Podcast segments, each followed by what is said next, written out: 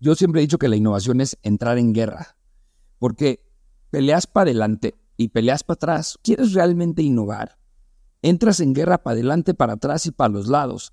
Pero la verdad es que la recompensa también vale mucho la pena y el aprendizaje que tienes en el proceso vale mucho la pena. El podcast Emprendedoras. Las que nos atrevemos a lo impensable. Bienvenidas a este espacio en el que vamos a platicar de los momentos que han estado increíbles y los que se han sentido como tormento. Los que nos enorgullecen y los que no tanto. Déjense caer, tribu, que aquí nos cachamos todos.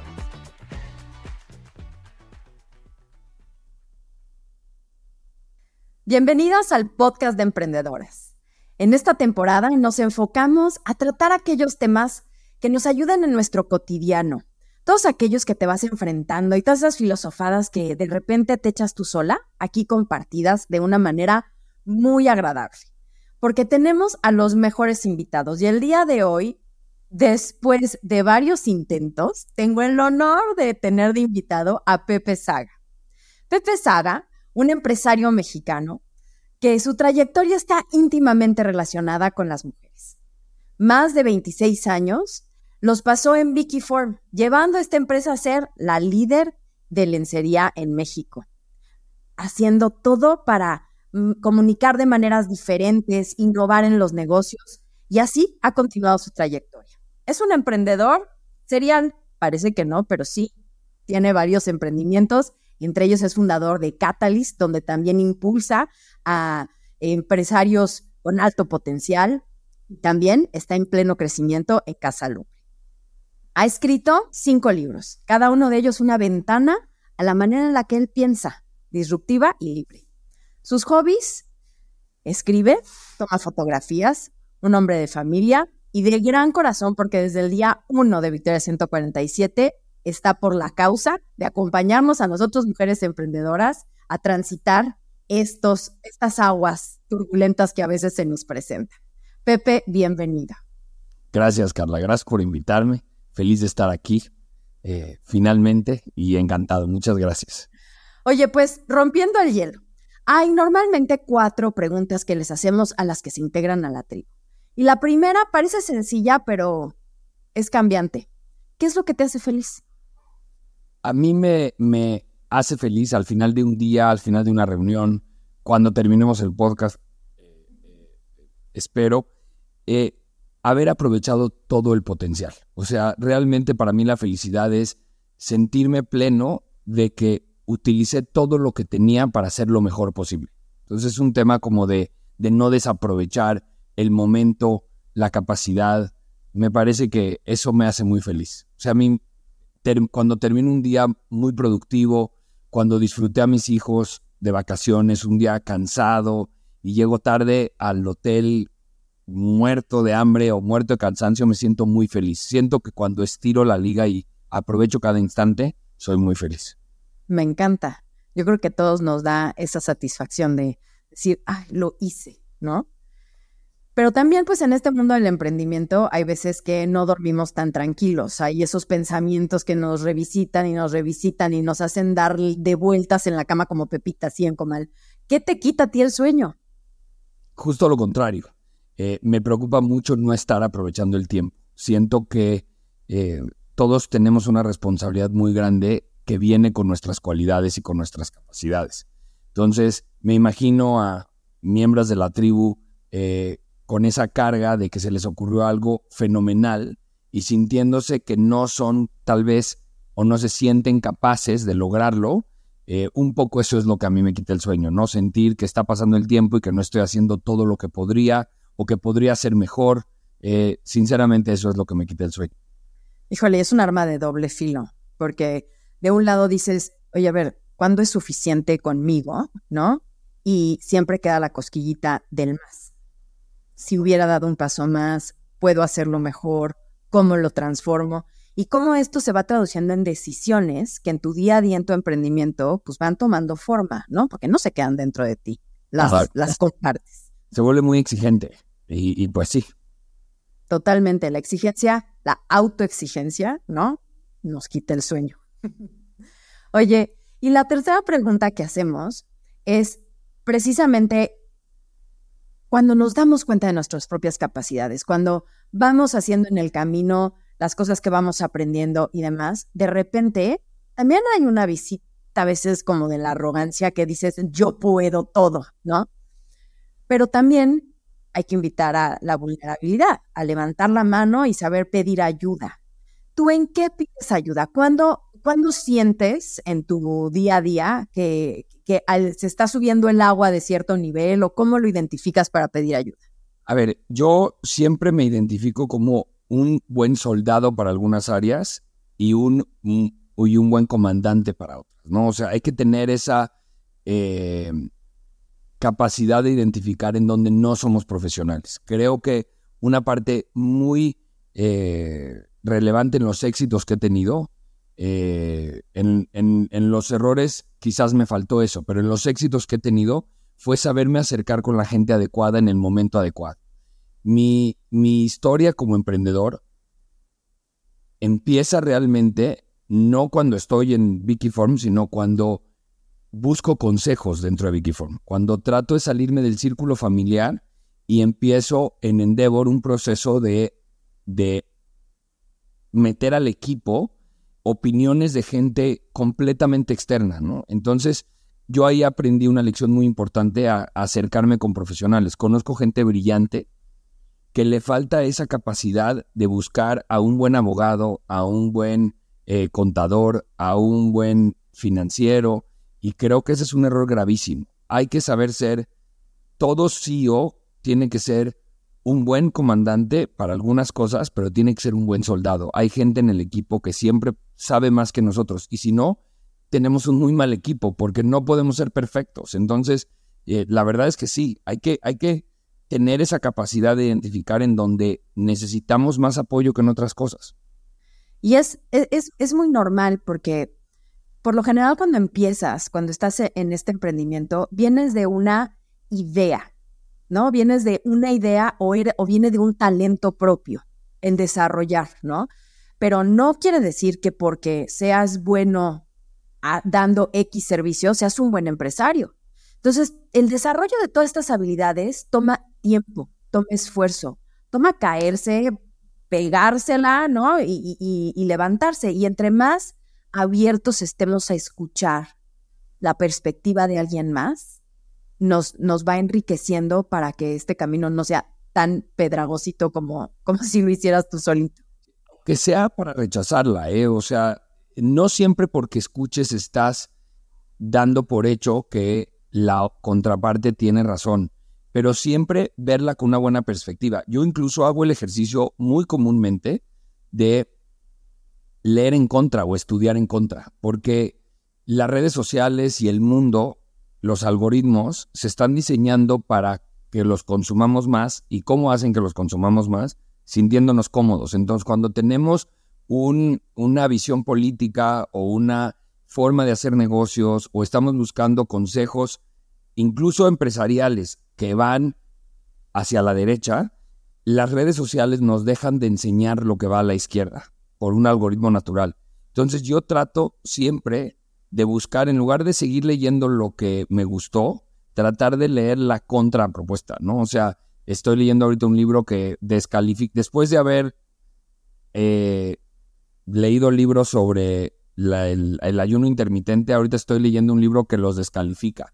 Y entonces creo que eso genera, no importa quién tenga la razón, pero genera ese cuestionamiento necesario para definir una perspectiva correcta. Y lo mismo debe pasar en cualquier estrategia de negocios. ¿Ves que dicen que uno busca la cantina adecuada? Yo soy enemigo de la cantina adecuada, porque si quiero el consejo que estoy buscando, pues ¿para qué quiero el consejo? Nada más para sentirme bien que lo pedí o para reafirmar lo que yo creí. No, todo lo contrario, lo que hay que buscar es quien está en contra de lo que tú piensas. Eso ayuda mucho más, aunque no, no, no significa que tú dejas de tomar la decisión. Solamente choca tu perspectiva con otra que capaz te ayuda a remodular tu decisión.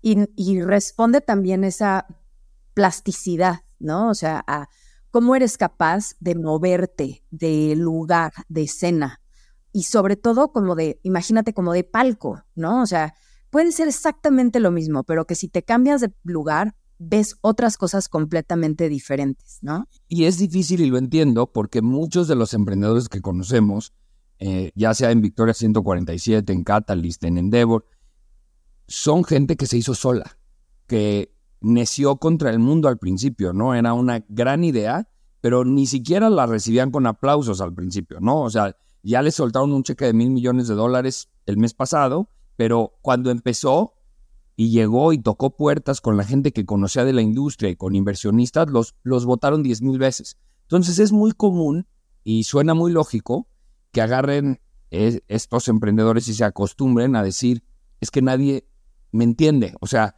no me pueden dar un consejo porque no entienden el negocio como lo entiendo yo. Pero hay niveles y hay grados de madurez y yo entiendo que un emprendedor tiene que barrer, trapear, eh, acomodar, vender, comprar, cobrar.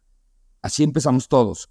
Pero llega un momento en el que tu negocio ya es distinto y no te puedes dar el lujo de cometer un error por necedad o por una falta de visión. Tienes que abrirte un poco más.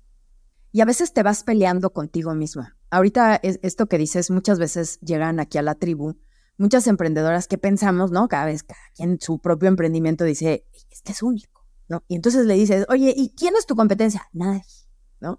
¿Por qué? Porque es el único producto que tiene esta característica, ¿no?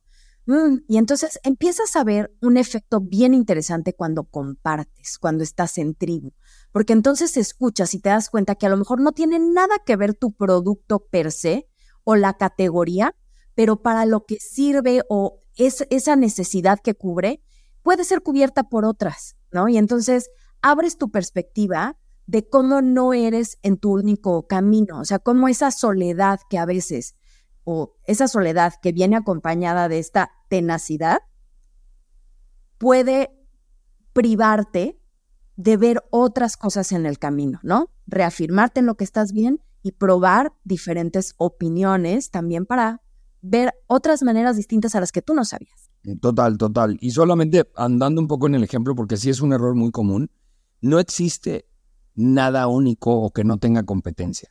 Y simplemente porque compartimos cartera. O sea, todos los negocios que yo conozco, eh, eh, quizás las, las ONGs es lo mismo, pero son otra, en, de otra cartera.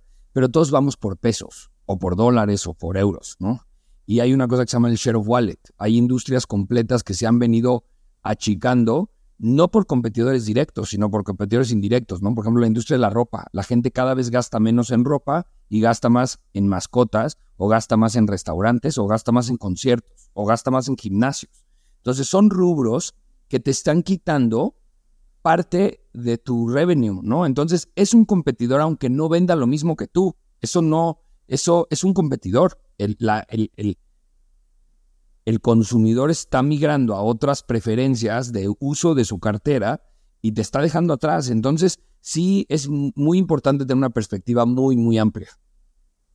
Y esta perspectiva a veces, pues da miedo, ¿no? Porque justamente empiezas a escuchar otras, otras maneras de hacer las cosas que tú no conoces y que tú no te has atrevido a hacer.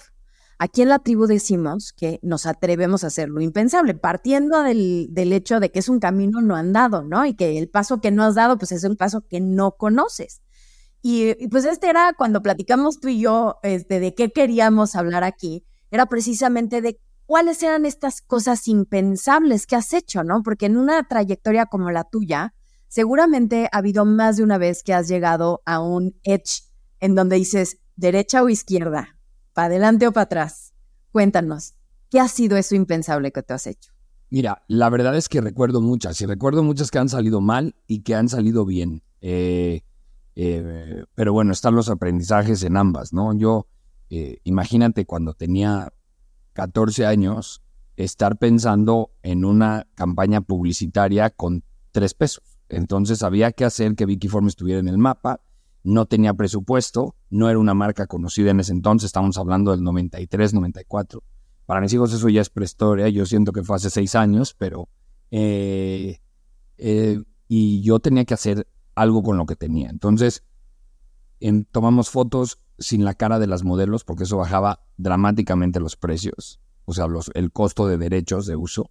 Eh, y hicimos una campaña completamente disruptiva, ¿no?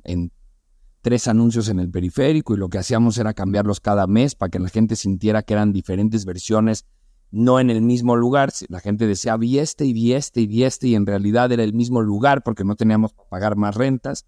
Y bueno, ese fue el principio de una cadena importantísima. Cuando tú le preguntabas hace poco a la gente qué hace Vicky Form, la primera respuesta era ropa interior, pero la segunda era campañas publicitarias. O sea, sí nos convertimos en una marca muy representativa en ese sentido y todo inició en un riesgo como esos que tomamos. Entonces ahí aprendí que cualquier publicidad vale la pena. Si tienes tres pesos, dos pesos, un peso o cien pesos, hazlo, haz lo mejor que puedas con lo que tengas, pero nunca es demasiado poco.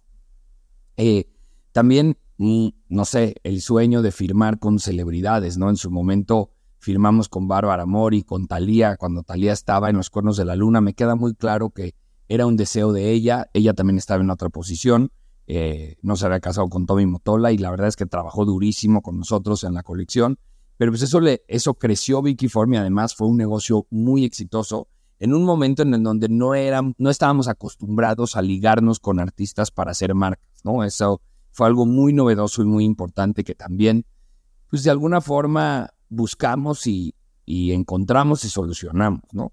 También hubo una época en donde yo no estaba contento con que se vendiera solamente el blanco, el nude y el negro en la ropa interior. Eh, Verónica Castro dijo también que el rojo se vendía muy bien, eh, que se lo pusieran en la noche del 31 de diciembre y entonces el rojo empezó a venderse un poco. Pero yo como que no me encantaba eso y fui a una feria de ropa interior en París eh, en ese momento era el primer mexicano, terminamos yendo todas las compañías mexicanas, pero en ese momento fue como raro. En París, o sea, aquí se venden otras cosas. Yo fui a París y regresé y encontré que se estaban, estaba de moda mucho dos tonos en un mismo coordinado. Y entonces regresé e hice una colección espectacular con azul con plateado, y, verde con amarillo y, era ropa interior completamente diferente a lo que se vendía en México. En México de verdad se vendía blanco, negro y nude. Hoy es otro planeta. Pero en ese momento eran esos tres colores. Y en esa necedad fui con las compradoras, porque en ese momento no era que yo lo subía a Amazon o lo subía a mi página de internet y ya veía la reacción. Walmart tenía que comprarme el producto, tenía que, tenía que estar de acuerdo. Si yo no estaba en sus anaqueles, no vendía. Y me acuerdo, imagínense, o sea, un chavito de 14, 15, 16 años hablando de ropa interior en las oficinas de Walmart y yo llegué y les dije, bueno, es que hagamos estos de dos colores, hagamos... Y me dijo, no, no, no, no, de ninguna manera. Bueno, vamos a intentarlo. Y la negociación con ellas fue, metemos el de dos colores, pero siempre me hace el coordinado en blanco, en nude o en negro. Quiero un color básico y uno en dos colores. Y dije, bueno, va, uno y dos. Y se quedaron los blancos. O sea, el color básico se quedó. Entonces, como que fui, fueron creyendo un poco en que este loco hacía cosas que podían funcionar, ¿no? El tirante invisible también, nosotros lo empezamos vendiendo en México en 1999. El brasier de tirante invisible, que ahorita es una reliquia, pero hubo un momento en donde fue muy, muy exitoso. a mí me da mucho orgullo decir que Victoria Secret lo sacó en 2004, o sea, cinco años antes. En México lo teníamos y fue un gran éxito. O sea, llegamos a vender 50 mil piezas al mes y fue un gran, gran éxito. Y fue una, también, o sea, un poco una terquedad. Eh, a ver, yo estaba jugando a, a, cambiar las reglas. No sé, siempre me gustó esa parte y, la verdad es que tuve suerte y tuve apoyo de, de mi familia también como para hacer estas cosas, ¿no? Entonces, pues, lo primero fue suerte, en todos los sentidos, pero creo que fue interesante, fue interesante hacer estas cosas en, en las que te imaginas haciendo lo impensable. Yo sí quería ser una marca, quería, en ese momento la única marca en México exitosa de ropa interior que la gente recordaba en los 94, 95 era Playtex o era Wonder Bra, eran marcas americanas vendiendo en México. Y yo sentía que teníamos que tener una marca mexicana y pues le aposté a eso y tuve suerte. Bueno, no, no, o sea, tuviste suerte porque fue el momento y todo, o sea, como que se juntaron una serie de elementos impulsados precisamente por esa garra, ¿no? O sea, como por esa, por esa voluntad, porque además la innovación era para afuera y hacia adentro, o sea, porque e, era una doble lucha. Claro que estar abriendo mercado, trayendo nuevas combinaciones, maneras diferentes de presentarle al público que se dieran cuenta que podía haber otras opciones, era ya impensable. Pero hacia adentro, a ver, era un negocio probado, era un negocio tradicional, era un negocio que, como que, ¿para qué le vas a mover más si esto ya funciona bien? ¿No? O sea, ¿cómo encontraste esa puerta que te permitía llegar con cosas nuevas a la mesa, a la casa en donde estaban las cosas ya hechas y cortadas con una tijera? Mira, no, sé, eh, la verdad es que yo lo veo para atrás y lo veo como imposible aún hoy. O sea, porque yo siempre he dicho que la innovación es entrar en guerra, porque peleas para adelante y peleas para atrás. O sea, yo llegaba con mis proveedores aquí en México y les decía que quería que me hicieran un encaje de dos colores y me decían, perdón, no tengo la maquinaria para hacer eso. O sea, de hecho, me, me estaba acordando el otro día de un elástico que me encantó, que vi en Europa y pedí en México que no los hiciera. Y la verdad es que la compañía de elásticos y nosotros queríamos hacer eso. Era algo muy, muy novedoso. Tenía como unos pelitos así, como, como, como el tweet de Chanel, pero se salía y era como algo muy espectacular. Y el producto se terminó llamando Capricho. O sea, yo veía mis facturas y decían Capricho. Y era Capricho porque yo me encapriché en que a fuerzas me lo tenían que dar. Fue un fracaso el, artículo, ¿eh? O sea, la primera producción no se vendió y por mucho tiempo no vendió. Te platicaba ahorita del tirante invisible. Hicimos una panty para los cólicos menstruales que eh, tenía una, eh, una compresa de calor con, con Termofit. Eh, termogel, perdón, se llamaba el proveedor y un ginecólogo nos dijo la temperatura correcta y entonces se ponía, se, ponía caliente, se ponía en la panty y no se veía, pero te ayudaba a los cólicos menstruales. Una gran innovación, en donde lo platicaba me aplaudían de pie, era una gran idea y fracasó. O sea, también es una guerra hacia adentro y una guerra hacia afuera, pero un poco son los proveedores, el lío, las clientas, los clientes, pero no te refiero al cliente final, o sea, es que Walmart lo tenga en su piso de ventas, es un, es, entras en guerra. Cuando quieres realmente innovar, entras en guerra para adelante, para atrás y para los lados. Pero la verdad es que la recompensa también vale mucho la pena y el aprendizaje que tienes en el proceso vale mucho la pena. Y hablando precisamente del impacto que generas, ¿no? O sea, ahorita hablas de la parte de comunicación, de la parte de innovación en términos de producto, pero también todo esa, toda esa derrama que, que, que, provocas a la hora de tener una fuerza de ventas como la que tienes. O sea, tantas mujeres vendiendo el producto de una manera que le es fácil, que le permite combinarlo con las diferentes actividades que tiene que hacer en la vida, que no necesariamente tiene que tener una serie de estudios, sino es fácil poder hacerlo, ¿no? O sea, ahí hay también una gran innovación. En ese aspecto, precisamente en ese de, del impacto de cómo has mejorado la vida de tantísimas mujeres a través de esto, ¿qué nos puedes contar? ¿Qué fue lo impensable? Mira, eh, lo más importante para generar esa empatía es generar una personalidad. Yo creo que las marcas tienen que tener una personalidad. No hubiéramos tenido 120 mil vendas por catálogo de, orgullosas de vender Vicky Form si Vicky Form no fuera muy parecido a una persona. Y eso significa que te puedes equivocar, que tienes que tener una postura ante el aborto, ante la política, ante el machismo. O sea, no puedes, pocas son las marcas tan poderosas que llega un momento en el que ya no se pueden meter. Y yo siento que las marcas imitan más a estas grandes marcas ultrapoderosas que no se meten, como Bimbo o Coca-Cola, en lugar de imitar a las que sí se meten, ¿no? Como Nike, eh, que es una, em, es una empresa que siempre tiene una postura, ¿no? O sea, cuando el coreback se hincaba, eh, lo apoyó a pesar de que todo Estados Unidos, mm, o bueno, la mayor, buena parte de Estados Unidos no lo apoyaba y que la NFL lo, lo, lo sacó de la NFL, él lo apoyó. Cuando eh, se, cae, se cae un atleta de un helicóptero y se muere, él dice, yo no voy a vender nada de él porque no se lucra con la muerte. ¿no? Estas son cosas que hacen que la gente diga, es que me identifico con eso, no, no, no me identifico con una palomita, no me identifico con un tenis, no me identifico con una playera, me identifico con una marca que existe, que me escucha, que vive en el mundo en el que yo vivo, que, que comparte, que, Y entonces por eso creo que es muy importante que tratemos de que nuestras marcas, nuestros productos, transmitan esa personalidad y ese por qué. Para mí el por qué es muy, muy importante. La gente te compra por, por qué haces las cosas, no por lo que haces. Eh, el beneficio de un bra o de una panty, el beneficio funcional te lo da cualquiera. Eh, pero lo que está detrás de eso, no necesariamente cualquiera. Puedes correr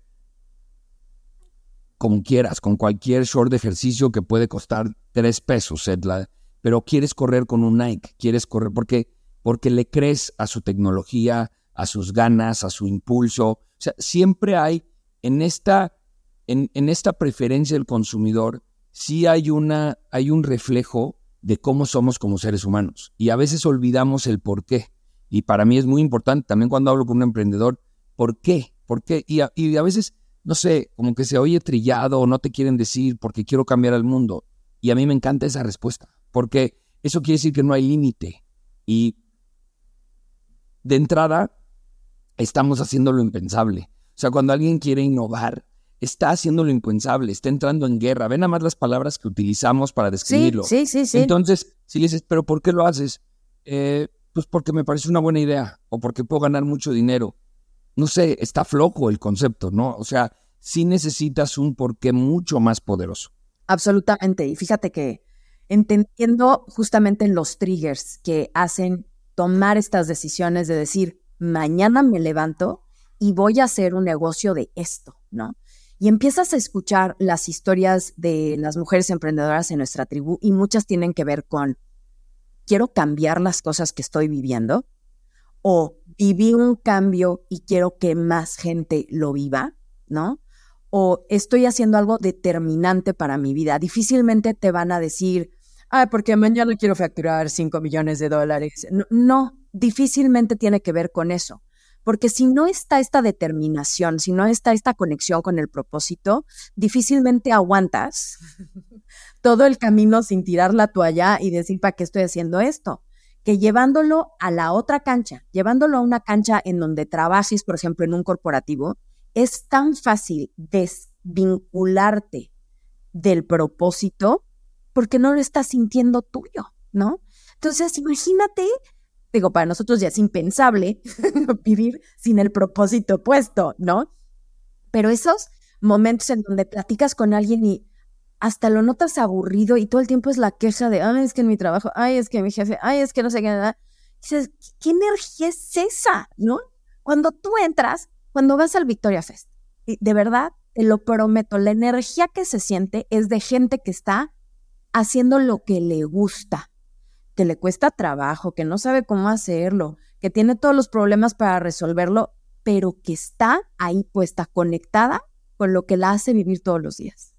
A ver, eh, un ejemplo perfecto de eso, no sé si te ha pasado, a mí me pasa muchísimo, que llego a un bar a pedir un drink y el cuate que lo está sirviendo tiene una personalidad increíble y, se ve que se esmera y lo prueba con el popote y dices, me gustaría ser barman. Y luego estoy escuchando una estación de radio y el, el locutor platica y dice y, y manda una, una canción y digo, me gustaría ser locutor de radio. Y luego estás en un restaurante y el mesero te sorprende porque te recibe perfecto, porque te dicen qué le puedo servir, cómo está, qué le... O sea, y dices, me gustaría ser mesero. O sea, hay actividades que pueden verse como una cosa mientras o lo que les tocó o que las puedes minimizar. Pero si están bien hechas, si el cuate que está detrás en una farmacia detrás del mostrador y te recomienda y lo ves contento con lo que está haciendo y te desea buenas noches y dices, estaría padre aquí en Cozumel ser el que atiende la farmacia. O sea, a mí me pasa mucho y me pasa con gente que se ve contenta de lo que está haciendo. Lo mismo pasa con un emprendedor. O sea, ¿cómo vas a ir a hacer un pitch a ver si levantas eh, eh, algo de capital?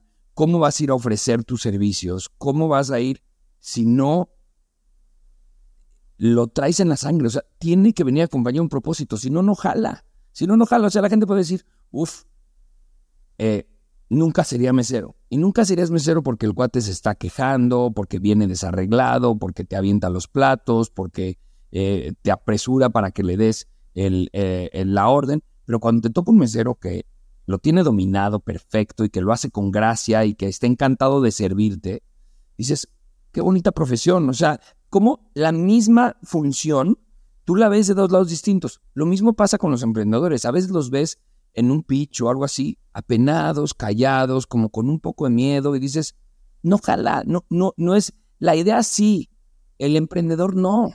Entonces sí tienen, y estoy seguro que tienen un buen propósito, pero algo les pasa en el camino, quizás lo pierden o los, o, los, los incomoda, pero el propósito es vital en todo lo que haces. Y creo que ese, pues, e, ese es el motor, ¿no? Y también, también cambia, o sea, cambias tú, en, el trayecto de tu vida. Por ponerte un ejemplo, em, muchas de las emprendedoras, cuando somos mamás, decimos, voy a cambiar. Ahora, el emprendimiento que voy a hacer, y te lo digo así en carnita propia, este, yo me salí de trabajar un corporativo cuando nació mi primer hijo y dije, voy a cambiar el mundo. Y puse mi negocio de mercadotecnia verde. ¿Por qué? Porque la sustentabilidad es el camino y entonces ningún juguete cochino juguetes reciclados y vamos a hacerlo. Y tienes un porqué en ese momento. No es que haya olvidado la sustentabilidad, pero van siendo también momentos de tu vida que te van conectando con diferentes cosas, ¿no? Y que te van inspirando. Pero estos ejemplos que tú pones de las personas que te vas encontrando, te vas dando cuenta que también no es que tiene que llegar la oportunidad de oro para que aproveches ni la vida, ni el momento, ni que sea lo que te cambie. Todos los días en lo que tú estás haciendo, porque eso se practica. ¿Has visto tú el video este del niñito hindú? Ay, bueno, es una monada. Es un niñito que dice, te vuelves bueno en lo que practicas, ¿no? Entonces, si tú practicas quejarte, ¿qué crees? Te vas a volver buenísimo practicando, este, quejándote, ¿no? Si tú estás acostumbrándote a ver el error solamente, eso es en lo que te vas a volver perfecto. Pero ¿qué tal si practicas estar en ti? ¿Qué tal si practicas ser feliz? ¿Qué tal si practicas cuestionarte para ir un paso adelante, ¿no? Y eso no es de esperar el negocio del momento, ¿no? Bueno, ¿y por qué no empiezas tu negocio? Uh, no, es no es el momento, ¿no? Seguramente hay que ver, hay que ver qué es lo que está alrededor, pero no hay que detenerse. Totalmente de acuerdo, es, es la práctica y también a veces perdemos de vista que son las pequeñas decisiones. O sea, creemos que nuestro emprendimiento va a tener éxito porque un día vamos a decidir hacer A y va a llegar Mark Zuckerberg y va a decir, quiero comprar A, que se le ocurrió a Pepe en la Roma, en la Ciudad de México, ¿no? Y no nos damos cuenta que no es así el mundo. El mundo son pequeñas decisiones que te van cambiando. Y para eso te quiero dar dos ejemplos en carne propia. Em, yo tengo un podcast que se llama Éxitos por Casualidad, que de lo que habla es eso. Es la historia de las empresas, de cómo casualidades de la vida generaron grandes éxitos, ¿no? Como uno de los eh, em, hijos de la familia Hershey's eh, se pelea con su papá, se va a España y en la guerra civil española se da cuenta que les dan a los soldados chocolates envueltos de azúcar para que no se derrita el chocolate y nacen los M&M's. Eh, eh, éxitos así como eh, Hugh Hefner, el de Playboy, que baja al sótano de sus papás y encuentra fotografías eróticas y dice, él era periodista y dice, quiero hacer las dos cosas. ¿no? Entonces, no, son casualidades, son pequeñas decisiones que te van llevando. Y, no es una, son muchas, ¿no? Eh, mi primer libro, que se llama Posdata y si te quitas la ropa, hicimos un experimento de neuromarketing interesantísimo. Porque yo, ese libro está escrito sosteniendo que una mujer, si se siente bien con su ropa interior y se siente sexy, puede mejorar la forma en la que reacciona hacia el mundo y va a tener una mejor vida, ¿no? Entonces, pues obviamente el pushback era, ay, ¿cómo un bra y una panty van a hacer eso? Y entonces lo que hicimos fue, yo le pedí a algunas clientas que vayan al, al, laboratorio, les, les tomamos medidas y les dimos su talla correcta, porque muchas, el 80% de las mujeres no, no usan la talla correcta. Entonces, les dábamos su talla correcta y les decíamos, les poníamos una cosa en el cerebro, ya sabes, está y con pincitas como para monitorearles el cerebro, y entonces ellas veían una escena estresante en la televisión y nosotros la registramos. Y les decíamos, no tienes que hacer nada, en un mes regresa con este coordinado que te, te estamos dando. Regresaban con ese coordinado y les hacíamos la misma prueba y veíamos que su reacción al estrés era mucho menor. Y pudimos comprobar que la ropa interior puede cambiar la forma en la que reaccionas. Y, a ver, es muy sencillo. Una mujer sale con, un, eh, con una toalla de, su, de la regadera, abre su cajón y decide un poco quién quiere ser en ese momento. Y entonces si escoge un coordinado que la hace sentir bien, no estoy diciendo que tiene que ser algo, simplemente algo que la hace sentir bien, que le queda bien, que le acomoda, que la ve, se ve en el espejo y se gusta, eso hace que el mismo eh, pecero en el que se sube, que tal vez eh, gritan o incómodo, o el tráfico, pues ahí está, ¿no? O el carrito en el súper que le chocan, o sea, puede ser que el mundo no va a cambiar, pero su reacción sí cambia. Y te lo pongo sobre la mesa porque son esas pequeñas decisiones. De verdad la gente cree que los grandes negocios son una sala de juntas. Sí, vamos a dominar el mundo, hacemos A, B y C, ya está, se paran y se van.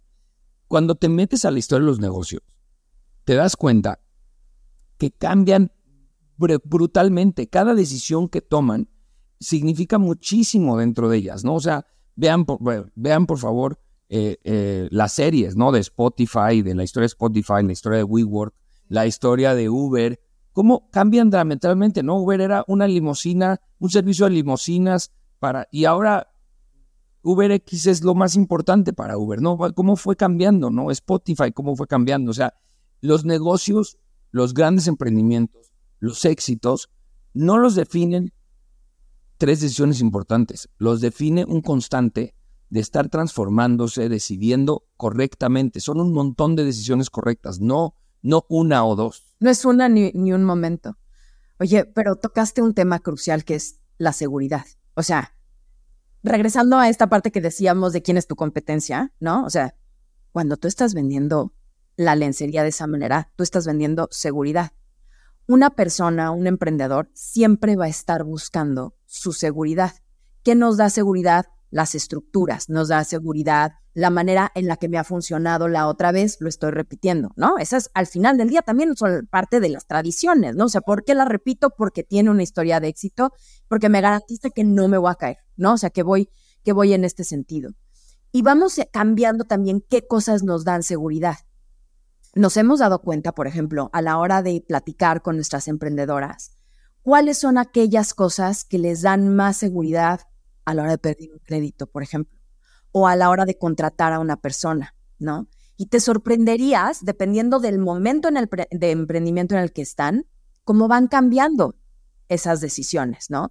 Porque no es lo mismo buscar a un socio, por ejemplo, ¿no? O buscar a una socia en algo que no sabes hacer y que te va a complementar, a salir a buscar levantar capital.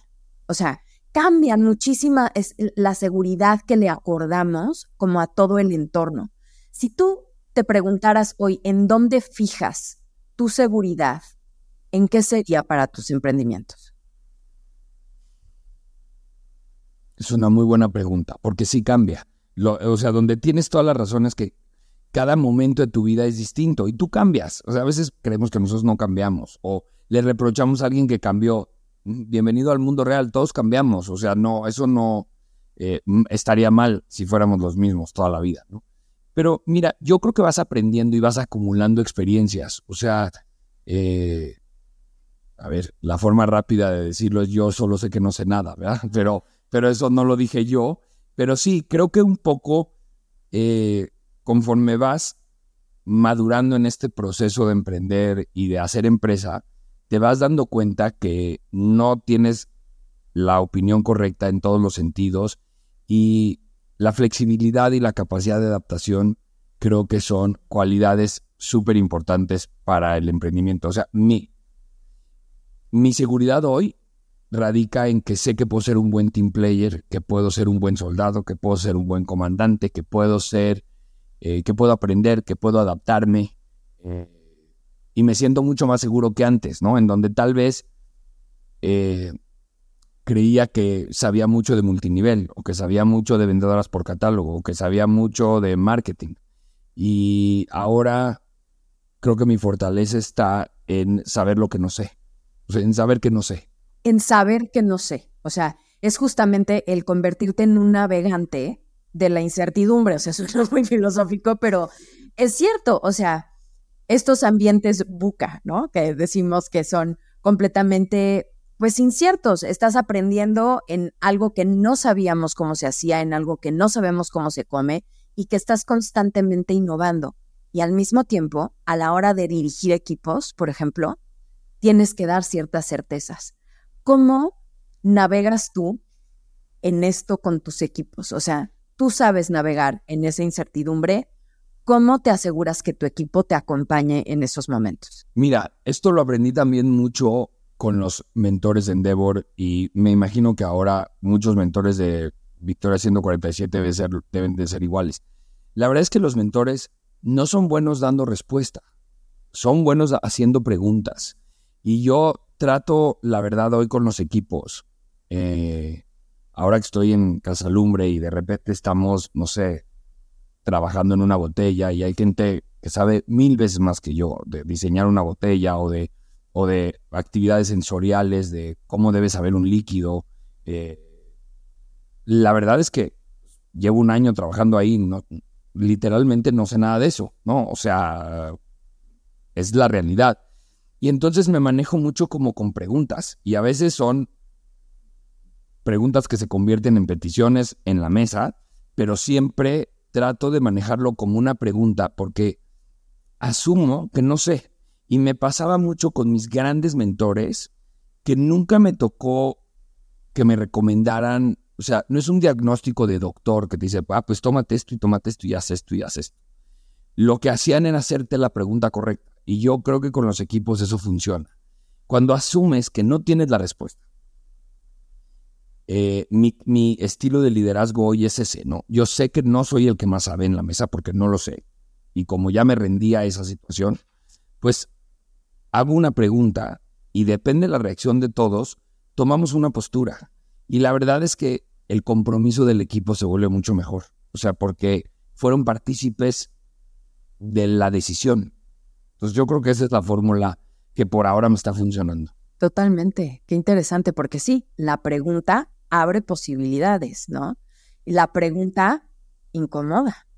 La, o sea, la pregunta nos deja explorar diferentes caminos y nos pone en un, en un nivel de colaboración distinto, ¿no? Porque definitivamente pone sobre la mesa que no hay un solo camino. O sea, hay muchos para llegar al mismo lugar. Y entonces empieza a colaborar. Y también fíjate que regresando a cómo a veces dentro de nuestros liderazgos en, en los emprendimientos, eso te quita peso de encima, porque no tienes que saber todo. O sea, un líder hoy dentro de un entorno así, efectivamente, no es el líder que nosotros imaginábamos a lo mejor antes metido en una oficina de camisa blanca, ya sabes, todo serio, que tiene todas las respuestas, este, que nunca se equivoca, que no, al contrario, o sea, un, un liderazgo hoy tiene que ver con el aprender constantemente, aprender a aprender, ¿no? Estar en la cancha para poder ver otras opciones que están sucediendo y entonces ser un líder evolutivo, ¿no? O sea, que, que, vayas cambiando con lo que está pasando. A ver, uno siempre trata de pensar en el pasado como una época mejor, pero yo creo que en la época de nuestros papás o de nuestros abuelos, el mundo cambiaba cada 10 años. Entonces, sí había gente que sí sabía. Hoy que cambia tan rápido, sinceramente creo que cualquiera que cree que sabe está equivocado, ¿no? O sea, eh, nada más ve la forma en la que están estas grandes empresas siendo manejadas. Yo no entiendo, por ejemplo, eh, Elon Musk cambiando el nombre de Twitter. O sea, a ver, eh, cuando cambiamos de Vital, de, el, creo que en el banco eh, el Banco del Atlántico o algo así, de repente se hizo Vital y luego de Vital se hizo HSBC. A ver, fueron transiciones de mucho tiempo, porque, a ver, Citibanamex, hoy es Citibanamex porque no quiso dejar el valor que tenía Banamex eh, o Santander Serfín. Fueron transiciones muy, muy lentas porque querían permanecer algo, un equity importante. Y de repente Elon Musk hoy dice, ya no somos Twitter, somos X. Y dices, wow, o sea, parte de lo que pagó fue eso. Pero pues así es el mundo. Hoy cambia de una manera tan rápida. No considero que tenga razón Elon Musk en eso, pero pues él sabe más que yo, definitivamente. Entonces por algo lo estará haciendo. Pero lo que te quiero decir es, hoy creo que cambia tan rápido que nadie puede creer que sabe. O sea, sinceramente no creo ni que ellos, o sea, no creo ni que Mark Zuckerberg y Elon Musk, ni ninguno de ellos realmente pueda sentir que sabe que viene, porque de repente llegan redes sociales por la izquierda que ni siquiera te esperas y que son tremendamente grandes. Entonces, sinceramente creo que hoy creer que sabes es un arma muy, peligrosa. Muy peligrosa. A ver, claro que tienes un expertise y claro que dentro del core de lo que hace tu negocio, por supuesto. Pero en el cómo llegar a los qué es, es en donde te puedes perder. a ver, es una utilidad importantísima, es un valor importantísimo tener experiencia. Pero si la experiencia viene acompañada de arrogancia, se vuelve un defecto terrible. Si la experiencia viene con humildad, con vulnerabilidad, con saber que no sé, es una súper, súper herramienta para el éxito. Y es de valientes, ¿eh?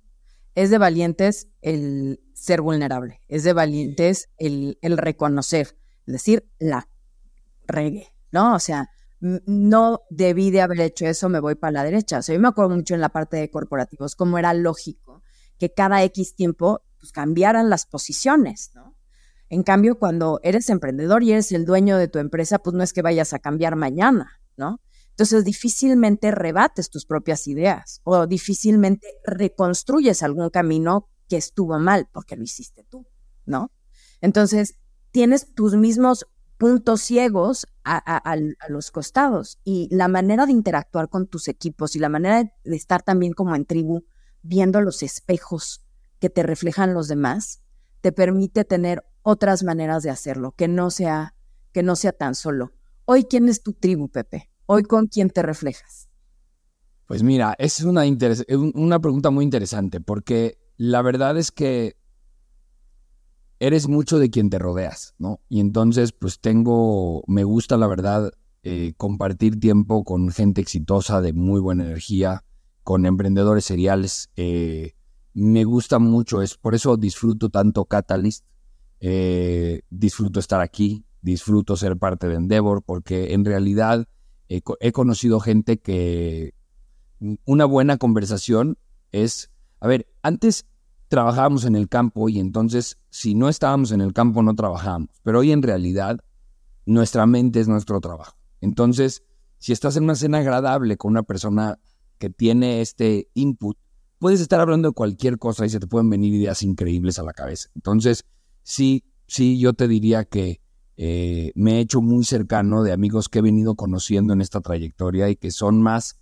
eh, que son más afines, ¿no? la verdad, eh, sí, creo que uno, yo coincido mucho con esa teoría de que caben 150 personas cerca de ti y, y decidas bien, o sea, que trates de cuidar muy bien que todas esas te sumen, porque si no te suman te están restando, ¿no? Y sí, eh, creo que nuestras emprendedoras de la tribu deben de tener eh, gente cercana que dice, no, estás loca, ¿y tú para qué? ¿Qué necesidad tienes? No vas a poder hacer eso, por favor. La verdad es que tienen mucho más probabilidad de éxito si se juntan con gente igual de locas que ellas. O sea, no pasa nada. Que les digan, sí, claro, y yo también. Y es más, cuando cambiamos el mundo, compartimos, seremos roomies, ¿no? O sea. Doble, sí. Eh, creo que eso les ayudaría muchísimo. Y eh, además, no sé, energéticamente y en esto que hemos platicado de, de la sensación interna, es mucho más productivo para que sientas que vas por buen camino. Todos tenemos nuestras crisis, ¿no? O sea, yo soy de los que cree que cualquiera tiene crisis. Entonces, si igual vas a tener crisis, evita que sean más de las necesarias. Más de las necesarias y, compartidas de verdad que, que, toman dimensión, ¿no? Te, te espejeas y eso es, eso es lo que, lo que buscamos aquí, como en tribu justamente vernos, ¿no? Reflejarnos, aprender constantemente y saber que todo está cambiando. Pepe, ha sido una gozada. O sea, ya siento que me podría quedar contigo platicando dos horas más. Hagamos otros intentos de del podcast. Este, cuéntanos, por favor, a toda la tribu, en dónde te encontramos, recomiéndanos tu podcast, tus libros, cuéntanos. Bueno, pues eh, mi podcast se llama Éxitos por Casualidad. Está producido por Sonoro. Lo encuentran en, el que prefieran, Amazon Music, Spotify, etcétera.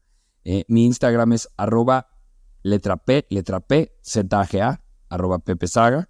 Eh, mm, tengo cinco libros. Tengo Postdata si te quitas la ropa, Un seductor a la medida, Todos los hombres te vemos desnuda, La indiferencia de un instante y Sin miedo a nada, que fue el último. y bueno, mi correo electrónico es pepesaga.gmail.com. También encantado de si puedo ayudarles en cualquier cosa que, eh, en la que yo tenga alguna experiencia, pues encantado la vida. Y feliz de formar parte de Victoria 147 y a todo lo que me inviten, encantado cuantas veces eran. Ay, gracias Pepe, es una gozada. Así es que si están en la tribu seguramente se lo toparán. Es un privilegio poder contar con él en alguna mentoría, en algún curso de los que dé. Oigan, y para hacerlo esto práctico, acuérdense que siempre tenemos un reto para la tribu. Pepe, ¿qué, es, qué reto nos vas a dejar esta semana? Bueno, pues yo le, lo acabo de hacer porque leí un libro que se llama The Greatest Mindset, muy bueno, se lo recomiendo. Y un poco la tarea que te deja el libro, te deja varios ejercicios, pero uno que me gustó mucho es el de hacer tu mantra. Y la verdad es que lo hice y me encantó, porque es como un ejercicio muy padre, ¿no? Entonces, si me permites, te platico un poco lo que dice el libro, de cómo, el libro de cómo hacer el mantra. Eh, primero dice que paso uno, que escribas eh, como te salga, las cosas que más deseas, o sea, tu, lista de deseos más importante, ¿no? Em, también dice que eh, como segundo paso, al lado de esas cosas, al lado de esa lista de lo que tú más quieras, pongas de una manera positiva y declarativa eh, una expresión, o sea, como si ya lo tuvieras, como si ya fuera tuyo. Em, en la tercera dice, el tercer paso, dice, imagínate que ya lo, ya lo lograste y que ya es tuyo y escríbelo de esa manera. Em, y el cuarto, resúmelo lo más posible para que lo puedas repetir en tu cabeza. Eh, entonces yo de alguna manera pues puse de las cosas que más deseo, puse cuerpo saludable y atlético, puse éxito en los negocios, puse transformación positiva en los demás y puse crear un legado. Y entonces, ese es el primer paso, ¿no? Las cosas, las cuatro cosas que más deseo. Y luego lo pongo en una forma declarativa como si ya lo hubiera conseguido, ¿no? Entonces, mi, mi tema fue, mi cuerpo es perfecto, saludable y genial, soy una persona exitosa y creativa, disfruto impactar positivamente a mi alrededor y me recordarán como alguien genial. Entonces, si vemos el 1 y el 3, cuerpo saludable y atlético, y entonces puse mi cuerpo es perfecto, saludable y genial. Ahora lo importante es que quede chiquito para que eh, funcione, ¿no? Y un poco de los tips es mantenerlo en primera persona, o sea, es yo, que sea específico y que sea totalmente positivo. No puede haber nada negativo en el mantra. Y entonces, pues el mío quedó así, a medida de ejemplo, soy un cuerpo perfecto, una mente genial, soy energía transformadora y genero impacto positivo a mi alrededor. Y bueno, pues eso lo tengo en la portada de mi celular y me recuerda todos los días eh, mi porqué. Increíble. Todas a escribir nuestro mantra. Muy claras las instrucciones, así es que no pueden perderse este challenge. Compártanlo. Este, seguramente nos lo pedirán en las redes para poner y completar ahí y dense la oportunidad de cambiar positivamente su vida. Y mándenmelo, así le echo un ojo y les ayudo si, si en algo puedo servir. Genial, Pepe, muchísimas gracias. Pues aquí, como saben, nos cachamos todas.